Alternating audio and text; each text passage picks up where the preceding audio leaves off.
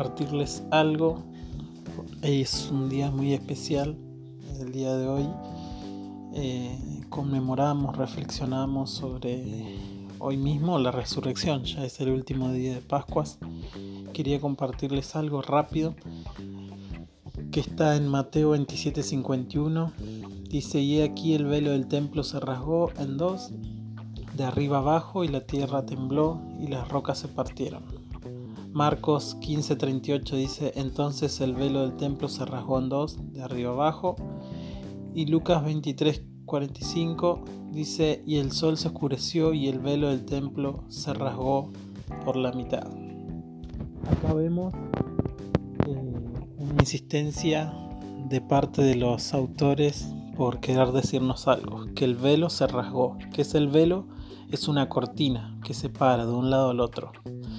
Les explico, en el Antiguo Testamento, eh, antes para acercarse a Dios había un sumo sacerdote que se tenía que limpiar todo el año de pecados, de maldad, y era el único que podía entrar al lugar santísimo donde estaba la presencia de Dios. La presencia de Dios no estaba en todos lados, sino solo en el, tabernáculo, en el, lugar de, adoración.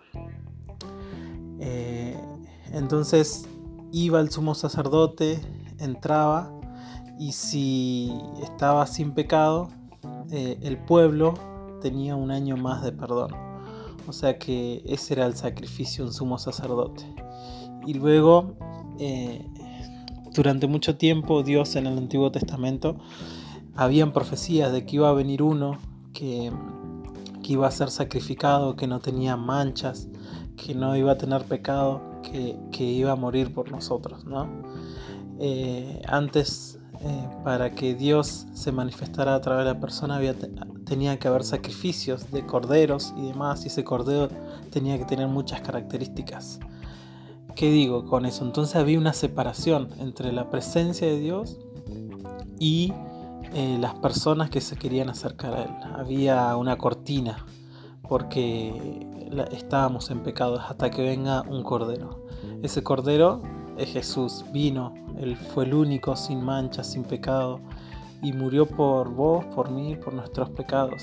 Es grandioso que en este día nosotros conmemoremos no solo que Cristo murió, sino que resucitó y que nos dio la oportunidad de acercarnos hacia Él en cualquier sitio que estemos. Eh, él murió por nuestros pecados, resucitó y hoy vos estás a, dos metros de distancia en tu pieza de habitación para acercarte a La presencia de Dios está en todos lados, a través del Espíritu Santo. Nosotros podemos acceder a Él.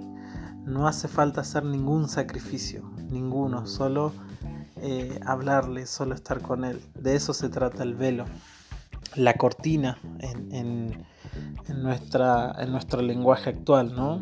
Ese, ese velo ya no existe más, se rompió, se rasgó, porque hubo uno que sin manchas eh, pudo haber estado en el lugar de nosotros. Ese era nuestro lugar. Así que les quería compartir esto porque es hermoso pensar que hoy el velo se rasgó. Hoy, hace más de dos mil años, vino Cristo y murió por vos, por mí, por nuestros pecados. Y no tenemos que hacer ningún sacrificio. Si pecas, no tenés que ir a, no sé, una caminata lejos, no tenés que autoflagelarte, no tenés que nada, simplemente eh, acercarte a Dios, que Él es el único que puede perdonar. Jesús. Hoy levantamos su nombre, así que cuando tengamos la Santa Cena hoy a las 7, eh, pensemos que Dios es el que rasgó ese velo. Jesús, a través de su muerte y resurrección, Él está vivo. No hay una tumba, no hay un... Perdón, hay una tumba, pero no hay un cuerpo. Él es el único que está vivo. Así que reflexionemos, pensemos que Dios está con nosotros. Saludos.